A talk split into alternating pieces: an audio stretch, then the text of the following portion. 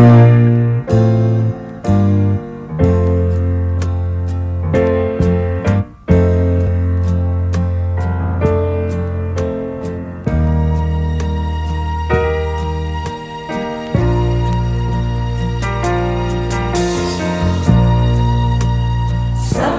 Bienvenidos al podcast de la Iglesia Cristo, tu única esperanza. Disfrútalo, toma nota y compártelo en tus redes sociales para que muchos sean bendecidos por esta enseñanza.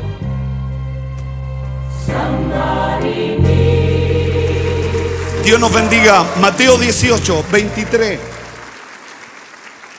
Mateo 18, 23. Ponga atención a esto. Aquí entramos al mensaje esta noche. Por lo cual el reino de los cielos semejante a un rey que quiso hacer cuenta con sus siervos. Él, él nos va a pedir cuenta a todos nosotros. La cuenta no va a ser global, la cuenta no va a ser por país, la cuenta va a ser personalmente, uno por uno. Vamos, 24. Y comenzando a hacer cuenta, le fue presentado uno que le debía 10 mil talentos. A este, como no pudo pagar, no es que no quisiera pagar, quiero que ponga atención a esto. No es que no quisiera pagar, literalmente él no podía pagar. De ninguna manera, no podía pagar, debía mucho. Ordenó que su señor venderle, ese fue el castigo, véndanlo. A él, a su mujer e hijos y todo lo que tenía para que pagase la deuda. O sea, la deuda no me la puedes pagar, está bien, pero te vendes tú, tus hijos y tu esposa, y con eso me paga la deuda. Mire lo que hizo. Aquel siervo postrado, humillado, le suplicaba diciendo, Señor, ten paciencia conmigo, que yo te pagaré todo. Él no podía pagar. Señoras y señores, cierren los ojos para no mirar a nadie porque esta es consejería multitudinaria. Hay cosas que tú y yo no las podemos pagar. No las podemos pagar. Hemos, eh, hemos cometido aberraciones. Hemos hecho tonteras que no podemos pagarlas. Que Dios dice, me debes mucho.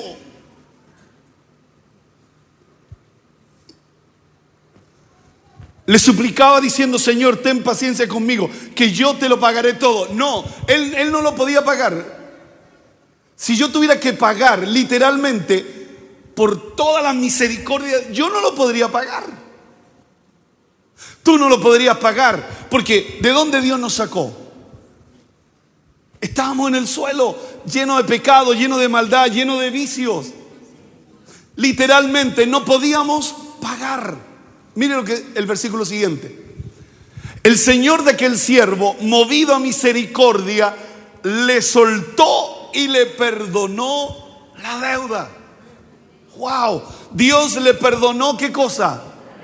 Dios le perdonó la deuda. Y eso es lo que Dios hizo con cada uno de nosotros. Cuando Él murió en la cruz por ti y por mí, había un decreto que te condenaba, que me condenaba por mis pecados, por mis maldades, por mis aberraciones. Había un decreto, pero Él tomó el decreto y lo grabó en la cruz. Él pagó la deuda en la cruz. Él la pagó por ti y por mí. Él lo hizo. ¿Cuántos lo creen? Él lo hizo. Ahora, cuando Dios nos perdona, nos sacamos una mochila hablando espiritualmente, nos viene la paz. Imagínense que este, usted esté lleno de deuda, yo esté lleno de deuda, no podríamos dormir en la noche. Vienen los acreedores, nos vienen a cobrar, el teléfono suena cada cinco minutos, ¿cuándo va a pagar? Entonces cuando Dios nos perdona toda la deuda, ¿qué es lo que viene? Paz. Diga conmigo, paz. Vamos al versículo 28. Pero saliendo aquel siervo, halló uno de sus consiervos que le debía 100 denarios. ¿Cuánto debía él? 10 mil. Y se encontró con uno que le debía cuánto? 100. Haciendo, haciendo de él, le ahogaba diciendo, págame lo que me debe. Él viene recién saliendo de haber sido perdonado 10 mil talentos que no podía pagar y se encontró con uno que le debía 100 a él y este venía una y otra vez diciendo, págame lo que me debes. El que Dios le hubiera perdonado todo, le sirvió a él para él, así como Dios tuvo misericordia de él y él no tiene misericordia de lo poco cuando Dios le perdonó mucho. Eso es más o menos cuando tú y yo perdonamos. Todo lo que Dios te ha perdonado. Es que usted no sabe lo que me hicieron, pastor. Es que usted no está en mi zapato. Es verdad, no estoy en tu zapato. No sé el dolor que has vivido, pero Dios a ti te perdonó diez mil y no eres capaz de perdonar cien. Mire lo que pasó. Entonces su consiervo, postrándose a sus pies, rogándole, rogándole a sus pies, le rogaba diciendo, ten paciencia conmigo y yo te lo pagaré todo. O sea, las mismas palabras que él había usado con aquel hombre, con aquel rey que le debía diez mil, usó las mismas palabras. Yo te lo pagaré todo. Sigamos. Mas él no quiso. Eso es cuando tú y yo no perdonamos, cuando Dios nos ha perdonado tanto a nosotros. Mas él no quiso, sino fue y lo echó en la cárcel hasta que pagase la deuda. Lo que no hicieron con él, él lo está haciendo con otro. Wow. Lo que no hicieron contigo, lo que no hicieron conmigo, nosotros lo hacemos con los más pequeños. Pero ojo, cuidado. Versículo 31. Viendo sus consiervos lo que pasaba, se entristecieron mucho y fueron y refirieron a su señor todo lo que había pasado. O sea, fueron donde el rey y le dijeron, rey, mire, pasa esta situación. Y lo metió a la cárcel. Imagínense el rey. Yo le perdoné 10 mil denarios. Le perdoné una deuda que no podía pagarla, literalmente, no la podía pagar. Yo no la podía pagar, usted no la podía pagar, pero asediamos a uno que nos debe poco. Y aún más, lo metimos a la cárcel. Cuando el rey supo, mire lo que pasó. Entonces llamándole su señor, el rey, le dijo, siervo malvado le dijo. O sea, cuando Dios me perdona a mí y yo no perdono a otro, ¿qué es lo que dice Dios de ti y de mí? Siervos malvados. Ay, que usted no sabe por, por lo que yo he vivido. Es verdad, yo no lo sé. Pero Dios lo sabe. Y Él nunca te va a dar una carga mayor de la que tú no puedes sobrellevar. O sea, hay cosas que cargamos. No, hay cosas que tú y yo cargamos y las podemos sobrellevar. ¿O no? ¿Sí o no? Siervo malvado, toda aquella deuda te la perdoné porque me rogaste. El otro también le rogó, pero no lo perdonó. Entonces, si tú y yo somos cristianos, si tú y yo somos hijos de Dios, si tú y yo, este año 2022, queremos caminar en lo inimaginable, yo, yo no quiero perder todo lo que Dios tiene para mí. Yo no quiero que tú pierdas todo lo que Dios tiene para ti. Entonces tú tienes que tener la misma actitud, que así como Dios te ha perdonado a ti, tú también tienes que tener la capacidad para poder perdonar a otros. Mira lo que pasó. Escúcheme. Pregunta, ¿no debías tú también tener misericordia de tu consiervo como yo tuve misericordia de ti? Está frente al rey. Imagínense la cara de ese hombre, la vergüenza por no haber tenido una actitud misericordiosa solo como la tuvieron con él. Pero, pero es increíble la cantidad de gente que está atada, que no quiere perdonar. Porque muchas veces la soberbia es más fuerte, el orgullo es más fuerte. Y aunque tú y yo sabemos que Dios nos ha perdonado tanto, tú y yo no perdonamos por el daño que nos hicieron, por las heridas que nos provocaron. Pero esta noche aprendimos, esta tarde, aprendimos que lo que me detiene no es lo que me hicieron, sino es mi rabia, es mi amargura lo que me frena. Y pudiese llegar lejos, pero lo que te tiene frenado es la falta de perdón. Porque el que te bendice es Dios. El que te hace camino donde no hay camino es Dios. El que te abre las puertas cuando las puertas están cerradas es Dios. Entonces por eso estás frenada, frenado. Entonces avanzamos para acá. Avanzamos uno, dos, tres, cuatro, cinco. Retrocedemos uno, dos, tres, cuatro, cinco, seis, siete. Al final cada día, en vez de avanzar, retrocedemos. Porque tú tienes habilidades naturales, tú tienes capacidades que Dios nos ha dado. Pero hay una cosa que es clave dentro del reino de Dios, es el perdón. Tú y yo tenemos que tener cultura de perdón. Imagínense, yo soy pastor como 40 años. Por todas las que he vivido, por todas las que me han hecho, ¿y qué es lo que tengo que hacer? amarlos, bendecirlos, hacerles bien y orar por ellos. ¿Para qué? Para que no me frene, para que no me detenga, para que siga avanzando y cumpliendo el propósito que Dios tiene conmigo. No me puedo parar. ¿Qué te pasa? acordé de mi nieta. ¿No debías tú también tener misericordia de tu consiervo como yo tuve misericordia de ti? Vamos, sigamos. Entonces su señor enojado, el rey se enojó. Y cuando el rey se enoja, Dios mío, le entregó a los verdugos hasta que pagase todo lo que él debía. Y como no podía pagar, se pasó la vida en la cárcel.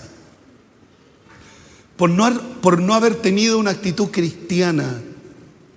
No, no, no, no, no, no era que tenía que andar con la cabeza para abajo y los pies para arriba. Solo saber perdonar, porque a él lo perdonaron primero. Solo saber perdonar.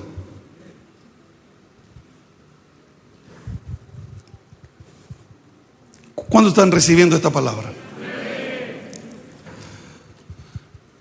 Vamos al versículo siguiente, al último. 35. Así también mi Padre Celestial hará, diga conmigo, hará con vosotros si no perdonáis de todo corazón cada uno a su hermano sus ofensas. O sea, si yo no hago esto, Así también mi Padre Celestial hará con vosotros si no perdonáis a todos. O sea, nos meterá a los verdugos. Por eso dice, antes, antes de llegar al juez, ponte de acuerdo. Antes de llegar al juez. No sea que llegando al juez, el juez diste sentencia. Entonces, ¿por qué no ponernos de acuerdo? ¿Por qué no reconciliarte con tu hermana, con tu hermano? ¿Por qué no tener esa capacidad? Porque lo que me frena, lo que me detiene, no es lo que me hicieron, sino mi amargura me detiene, mi odio me detiene, mi rencor me frena. Y pudiendo llegar muy lejos, no lo estoy haciendo solo por mi soberbia, por mi falta de perdón.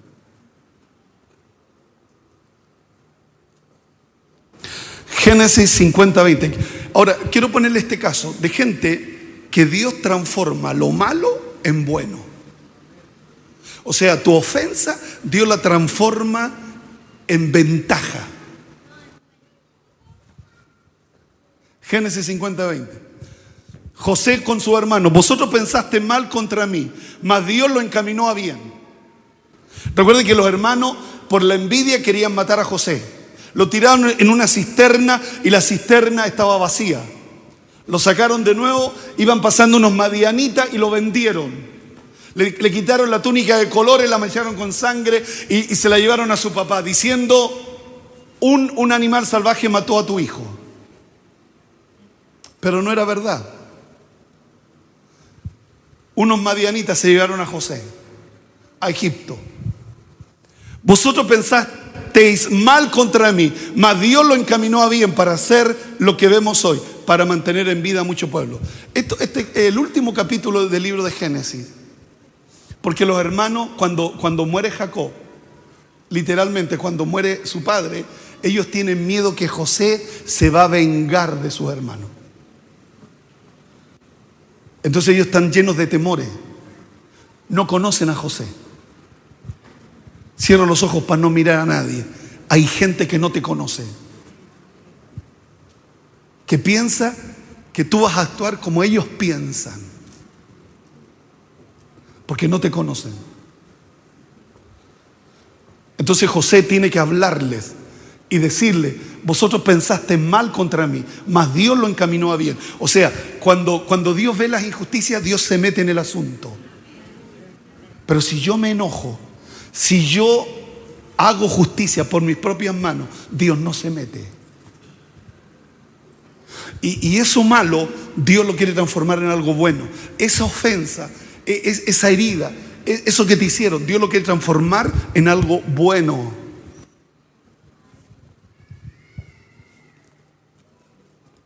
Hay, hay, una versión que dice, ustedes se propusieron hacerme mal, pero Dios dispuso todo para bien. Él me puso en este cargo para que yo pudiese salvar la vida de muchas personas. Pero Dios lo cambió en otra versión, pero Dios lo cambió en bien para hacer lo que hoy estamos viendo. Otra versión, ustedes quisieron hacerme daño, pero Dios cambió todo para, para bien. Dele la oportunidad a Dios que eso malo, Él lo transforme en algo bueno. No te enojiste Porque no es para tanto. Porque Dios se quiere meter en el asunto y cambiarlo. ¿Cuántos lo creen?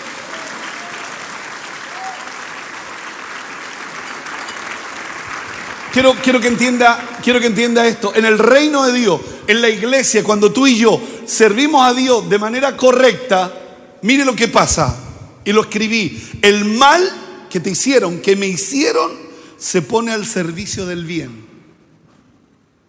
El mal que te hicieron se pone al servicio del bien. Nadie me entendió. José le está diciendo, no soy Dios para reservarme la venganza. Eso es lo que José le está diciendo a sus hermanos. No soy Dios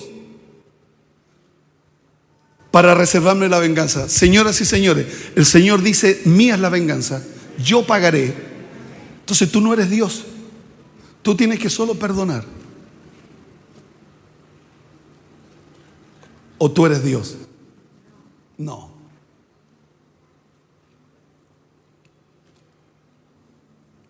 No soy Dios para disponer de la vida y la muerte. No soy Dios para dirigir el curso de los acontecimientos. No soy Dios para anular la reconciliación. Él es Dios. Él es el que controla desde que Él comenzó el curso de la historia. Interviene Dios. Evita el mal extremo. Me encanta eso. Cuando Dios interviene, evita el mal extremo.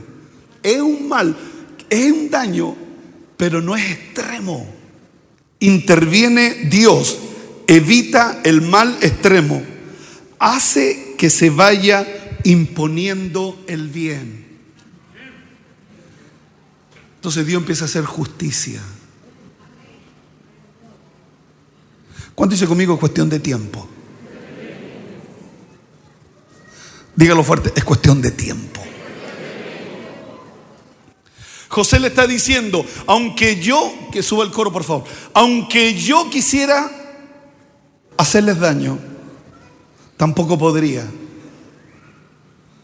Porque eso no depende de mí, sino del Señor.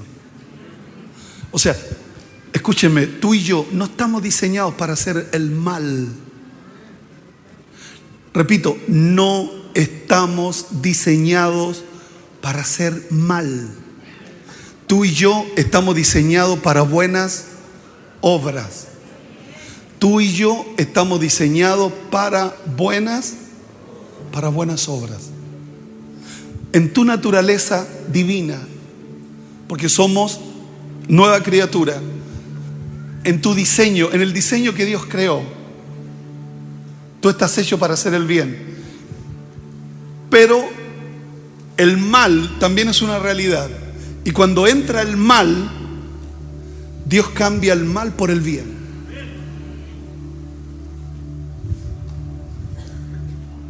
Dios cambia el, el mal por el bien.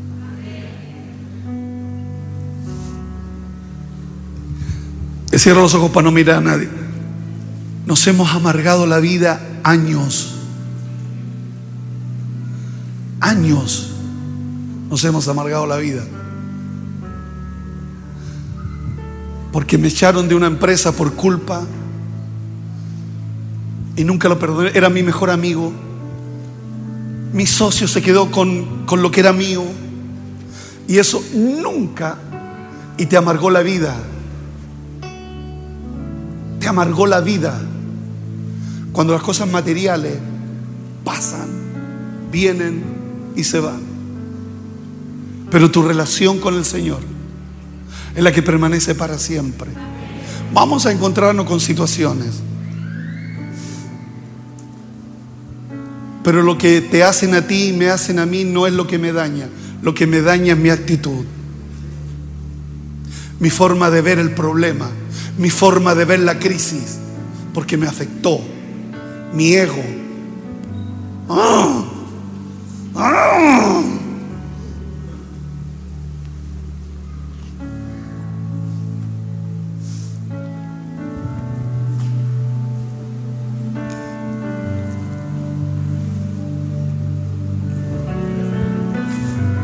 Que nunca se lo olvide, porque fue lo que me impactó de esta palabra. Lo que me frena no es lo que me hacen.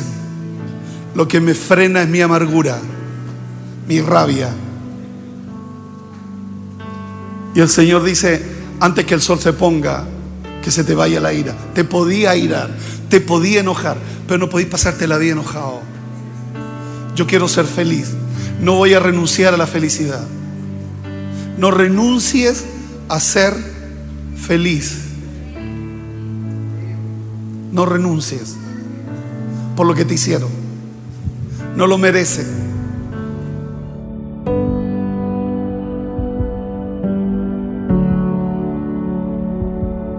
Si esta enseñanza fue de ayuda para tu vida, coméntanos en nuestras redes sociales de la Iglesia Cristo, tu única esperanza. Gracias por conectar con nosotros. Recuerda suscribirte.